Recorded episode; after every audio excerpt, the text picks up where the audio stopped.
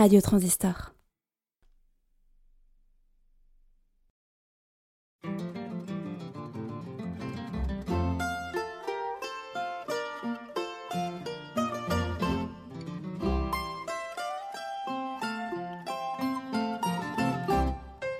Bonjour à tous, bonjour à toutes, vous êtes sur Transistor, nous sommes le mercredi 3 novembre, il est 20h et c'est l'heure du kiosque.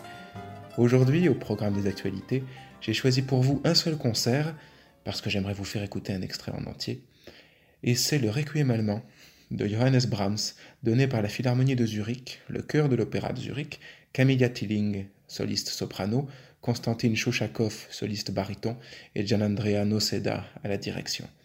C'est Arte qui le diffusera sur son site internet du 7 février à 17h30 au 8 mars. Ce requiem allemand, c'est une œuvre particulière dans l'œuvre de Brahms. Il l'a écrit a priori pour la mort de son père, et c'est un requiem pas comme les autres. Il ne suit pas du tout la liturgie catholique habituelle, et pour cause, Brahms est a priori protestant. Il a sélectionné dans les textes sacrés certains passages qui le touchaient particulièrement et en a fait une compilation, un peu à la manière de Schütz bien plus tôt dans ses Musikalisches Exequien, qui choisit lui aussi une série de textes autour de la mort et autour de la résurrection et surtout, surtout, de la consolation. Puisque c'est un des thèmes récurrents du protestantisme allemand que d'opposer à la sentence divine la consolation qui vient derrière. Nous avons péché, mais peut-être un jour serons-nous consolés. Et le requiem allemand, dans tous ses mouvements, fonctionne comme ça. Il y a à chaque fois un passage tendu, particulièrement nerveux ou, questionnant, et après vient la consolation. Et c'est notamment le sujet du mouvement où la soliste soprano est accompagnée par l'orchestre. Vous avez eu de la tristesse, et bien maintenant ayez de la joie. Le morceau que j'ai choisi de vous faire entendre, c'est le quatrième mouvement, qui est un mouvement pour le chœur seul, accompagné de l'orchestre, et qui s'intitule Wie lieblich sind deine Wohnungen, comme tes demeures sont belles, Seigneur. Et ici, je vous propose de l'entendre par Philippe Herweg, dirigeant le Collegium Vocal Gent et l'Orchestre des Champs-Élysées.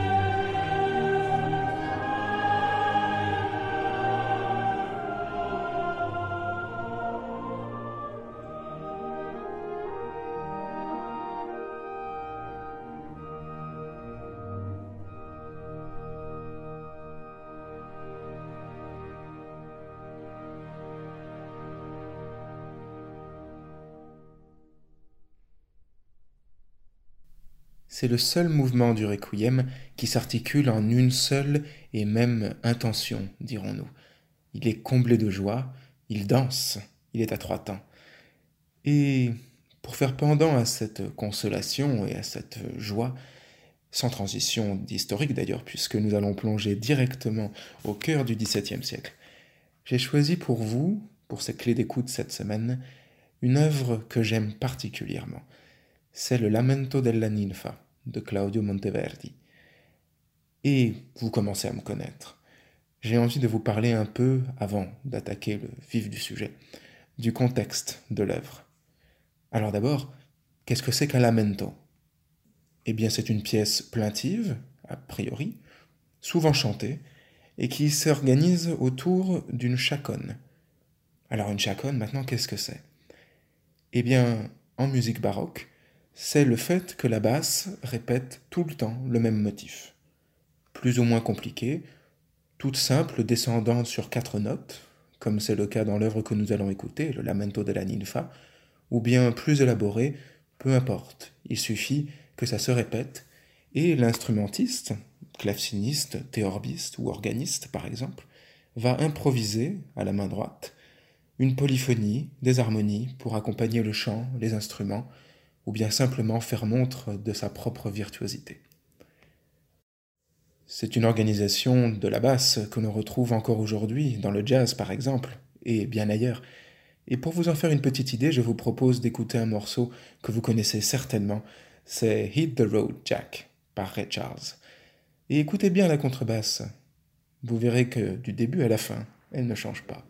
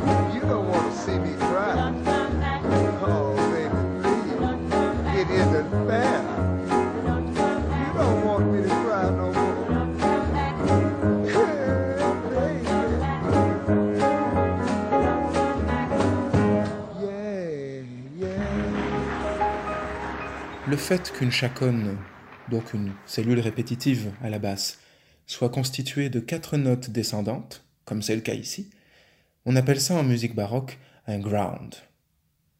Et ce terme anglais peut-être renvoie au fait qu'on descend jusqu'à terre, que c'est une descente aux enfers, et elle est particulièrement expressive dans le cas d'un lamento.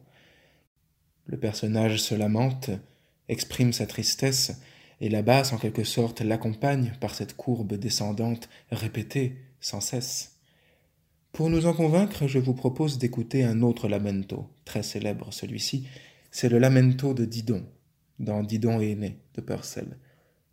Vous verrez ici que le ground est un petit peu plus élaboré que celui que nous avons écouté dans Hit the Road Jack, mais ça reste néanmoins un ground par ses premières notes chromatiques que vous allez entendre au violoncelle. Nous écoutons ici le Lamento de Didon par The Academy of Ancient Music, Christine Rich, soprano, et Boran Chititz à la direction.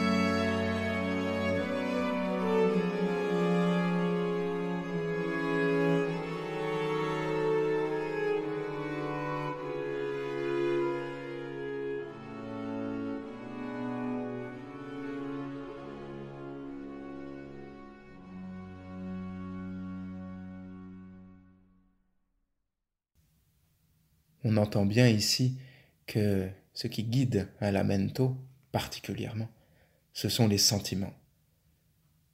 Didon ici est refusé par Aîné et choisit de se tuer, parce que des dieux maléfiques, des sorcières, les ont trompés tous les deux. Et le génie du compositeur, dans ce cas, dans le cas de Purcell, mais aussi dans le cas de Monteverdi, avec seulement quelques notes à la basse, c'est de trouver toute la variété possible à l'expression des sentiments. Alors il y a des formules toutes faites, et puis très vite, on va chercher des formules beaucoup moins courantes, des dissonances, des modes de jeu parfois aux instruments qui vont différer de la normale et permettre d'exprimer encore plus fortement ce que le personnage ressent.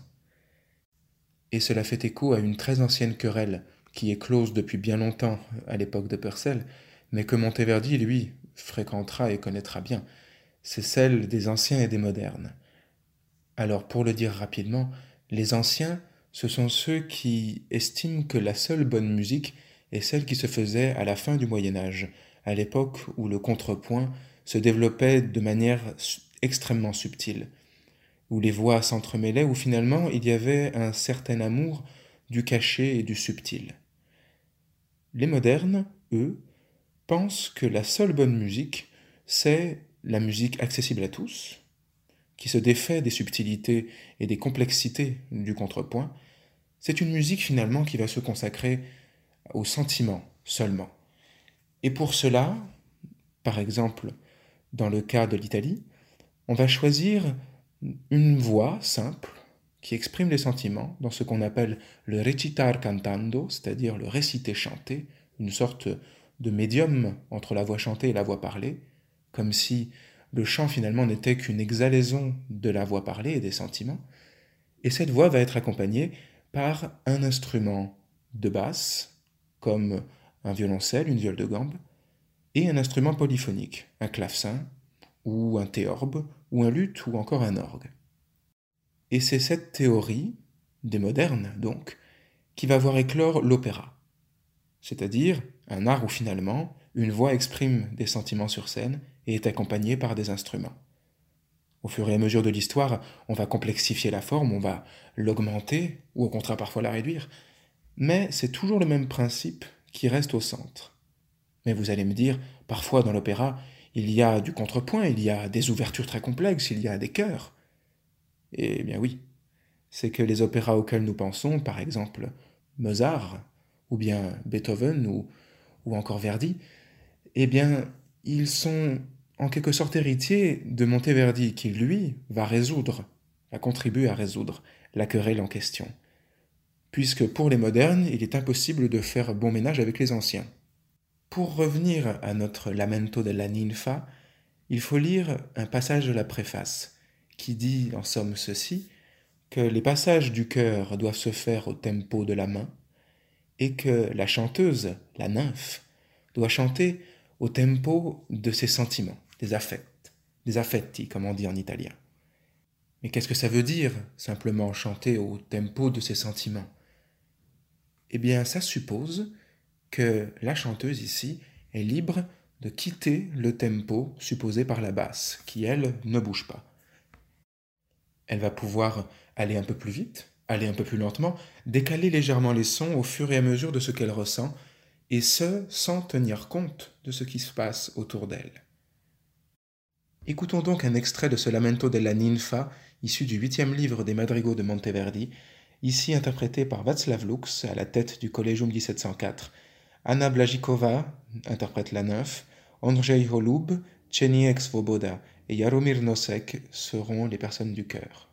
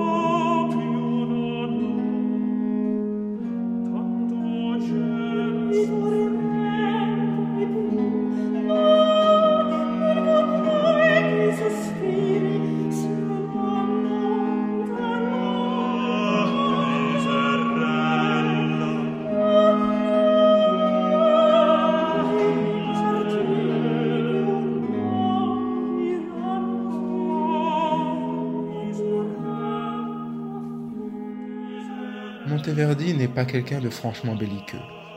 Même si on lui adresse des courriers incendiaires en l'accusant d'être un partisan soit des anciens, soit des modernes, ça dépend qui lui écrit, il ne répondra jamais autrement que par la musique.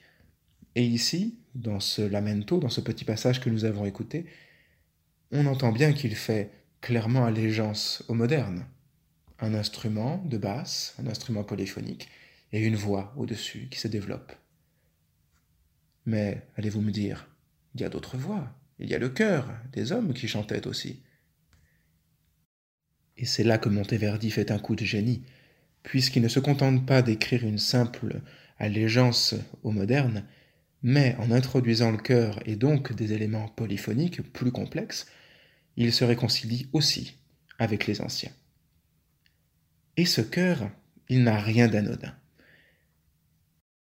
Il encadre l'œuvre, la débute et la termine.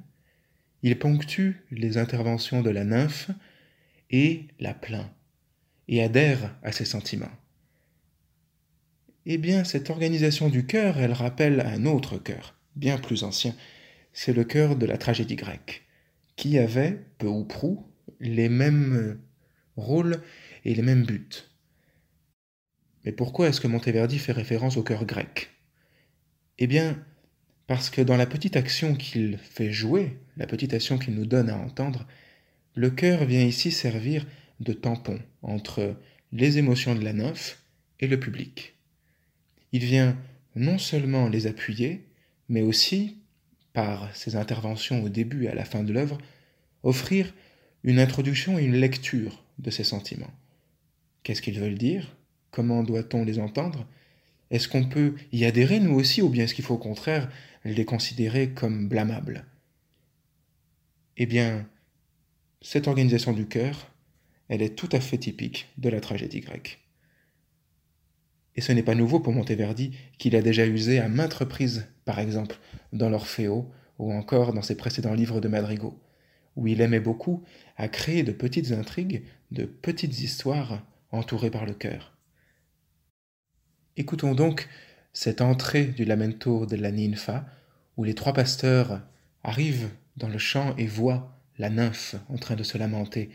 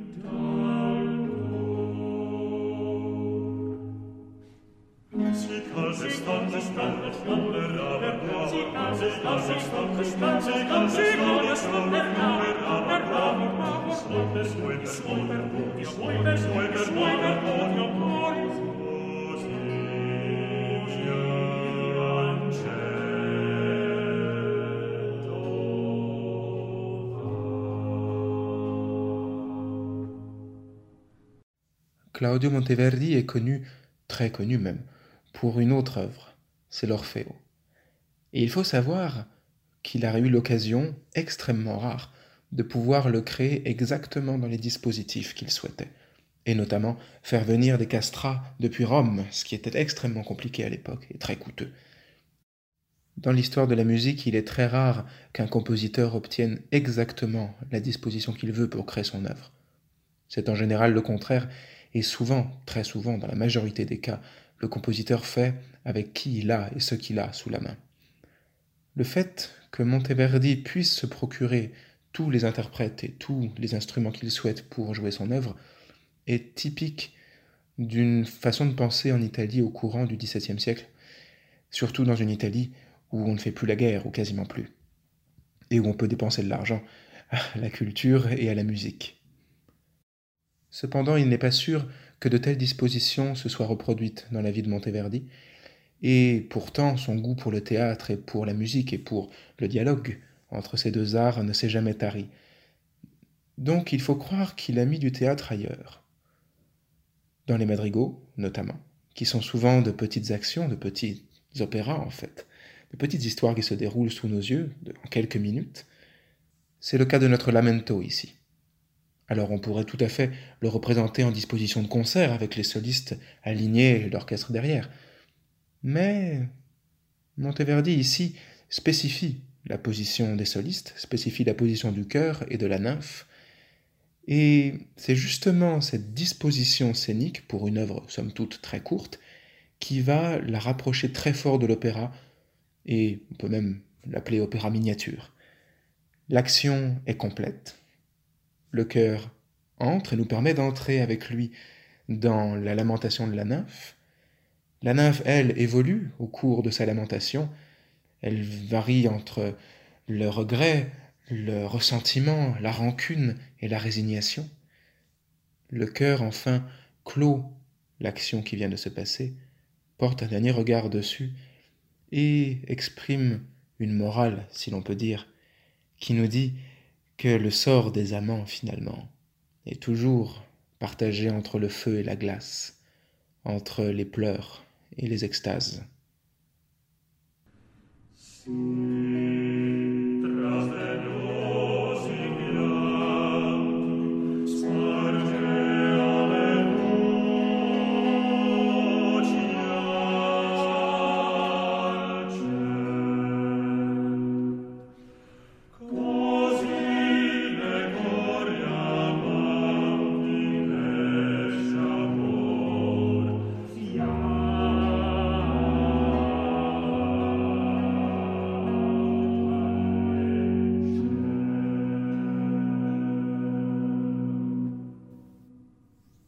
Peindre cette histoire éternelle de l'amour perdu, puisque la nymphe pleure ici celui qui l'a quitté, Monteverdi utilise un matériau d'un minimalisme presque indigent, trois chanteurs pour exprimer les sentiments du cœur, une chanteuse pour la nymphe, quelques instruments dans le continuo, et par quelques lettres, par quelques notes, nous emmène dans un monde et dans une petite scène.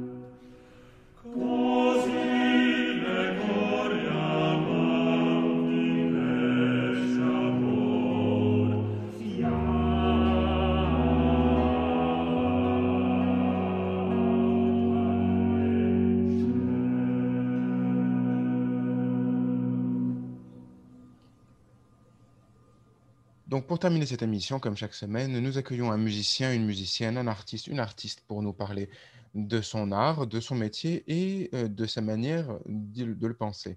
Aujourd'hui, nous accueillons Brice Ramondinck. Bonjour Brice. Bonjour Quentin, bonjour à tous.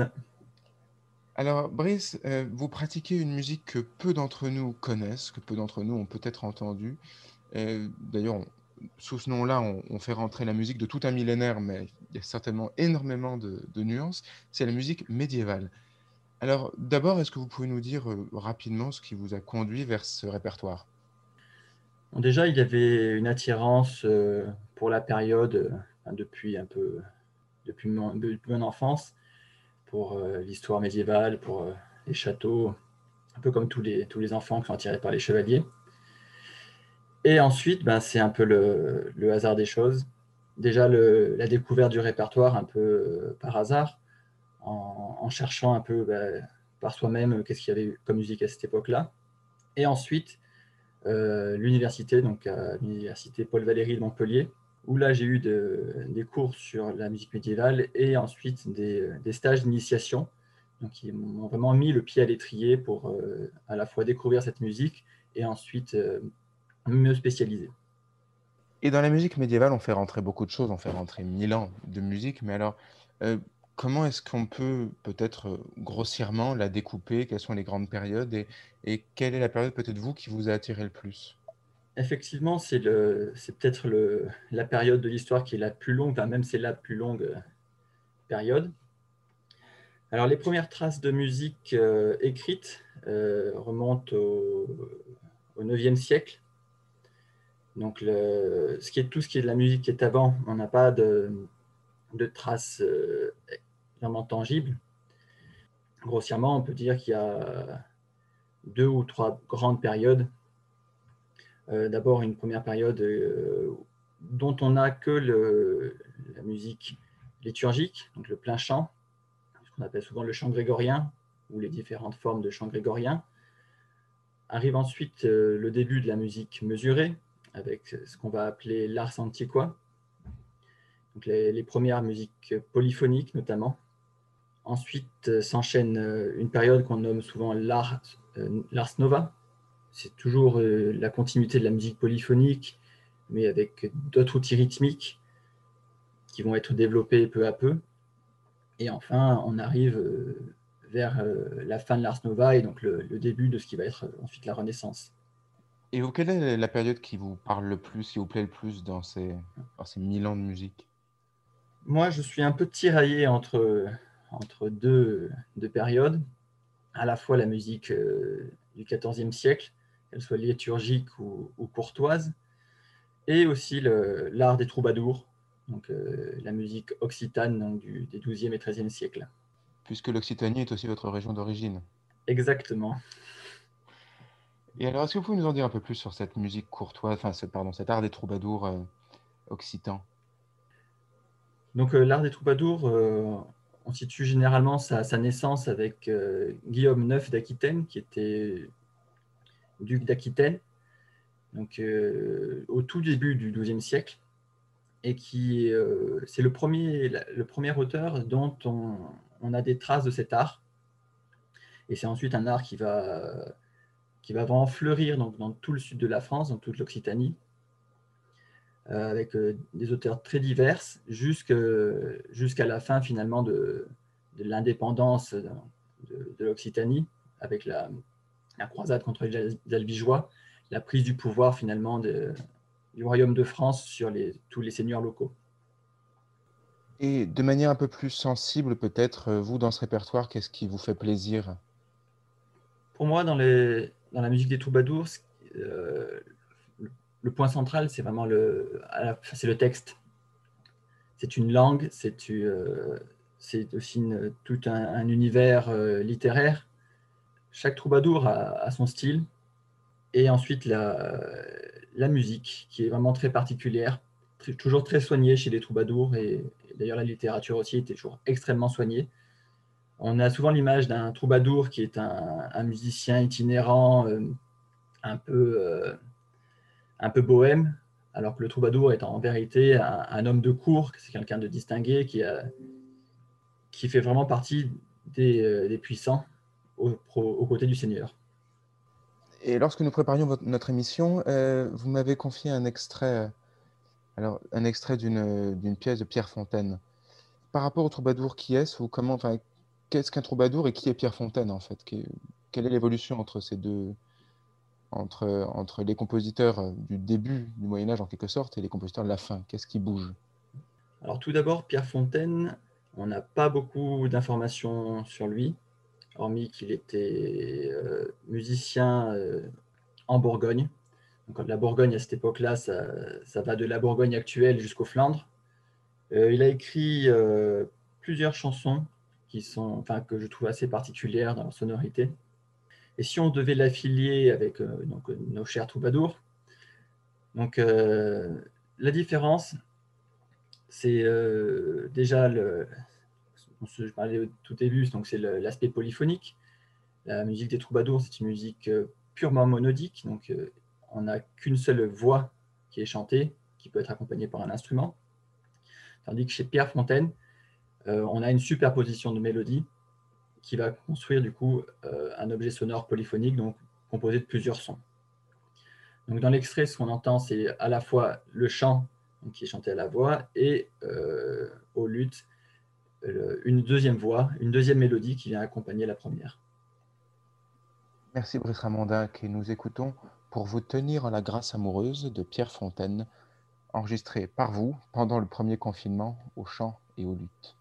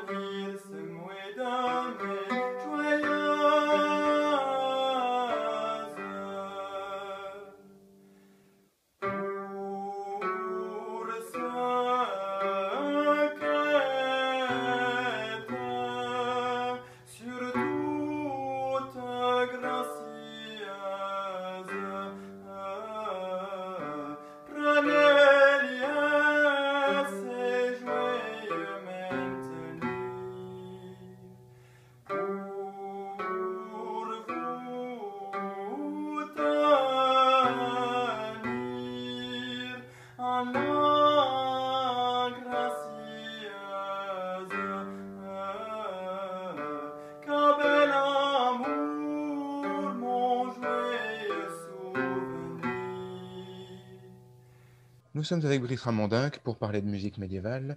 Brice, vous avez fondé un ensemble il y a quelques années qui s'appelle Hortus Deliciarum, le jardin des délices. Alors d'abord, ce, nom, à quoi est-ce qu'il réfère? Donc, euh, Au tout départ, c'était un ensemble euh, étudiant et euh, nous, avions été, nous nous étions formés à la suite de, stages que nous avions reçus donc, à l'université Paul Valéry de Montpellier avec l'ensemble Moravocis. Et donc, euh, cette, cette, initiation s'appelait la, pépinière médiévale. Donc, on avait euh, un peu par, par humour choisi donc le, jardin des délices pour poursuivre la pépinière. Et ensuite, parce que le Hortus Deliciarum, donc, euh, c'est un, titre qui est, un nom qui est assez évocateur. c'est à la fois le nom d'un manuscrit, l'Hortus Deliciarum, qui, est, qui a d'ailleurs disparu, qui était conservé à, à Strasbourg. Euh, jardin des délices, donc le paradis, mais c'est aussi le jardin, une des thématiques les plus, euh, les plus centrales euh, du Moyen Âge. Et avec cet ensemble, donc vous abordez de la musique, je vais dire médiévale au sens large, mais j'imagine que vous avez préféré une période à une autre. moi, ma question suivante, c'est comment est-ce qu'on aborde le chant médiéval? Puisque, bon, là, j'imagine que dans l'imaginaire de beaucoup, on, on a, on a en tête euh, des voix d'opéra ou des, choses comme ça, mais, mais quand on vous écoute, c'est pas du tout le cas. Alors, comment est-ce qu'on est-ce qu'on chante cette musique? Justement, la, question de la vocalité est, euh, très, très questionnante. puisqu'on n'a pas vraiment de, de, traces de la façon dont cette musique était chantée. On n'a évidemment pas d'enregistrement de, cette époque-là. Et puis la tradition d'interprétation s'est perdue. Autant on peut avoir une, une continuité entre la production lyrique du 19e siècle sur la manière de chanter et pouvoir retracer une façon de faire, autant avec le Moyen Âge, on a perdu à peu près toute filiation avec la manière de chanter. Donc il y a plusieurs, euh, plusieurs écoles pour interpréter la musique médiévale, à la fois les musiciens qui viennent justement des milieux classiques donc qui viennent interpréter ce répertoire avec, le, avec leur bagage technique, avec leurs habitudes. Et de l'autre côté, les, musiciens qui viennent plutôt des musiques traditionnelles et donc qui apportent également leur, façon de chanter sur ce répertoire-là. Et au milieu, ben, il y a euh, toutes les variantes possibles, toutes les, euh, toutes les nuances qu'on peut apporter entre une vision, on va dire, euh, de conservatoire et une vision euh, traditionnelle de l'interprétation. Et pour euh, poursuivre notre découverte auditive, je vous propose d'écouter un extrait du credo du manuscrit livré que vous avez enregistré avec Jeanne Bousquet, Marie-Lou Roland et Joachim Pragiral à Chambon-sur-Lignon en juillet 2019.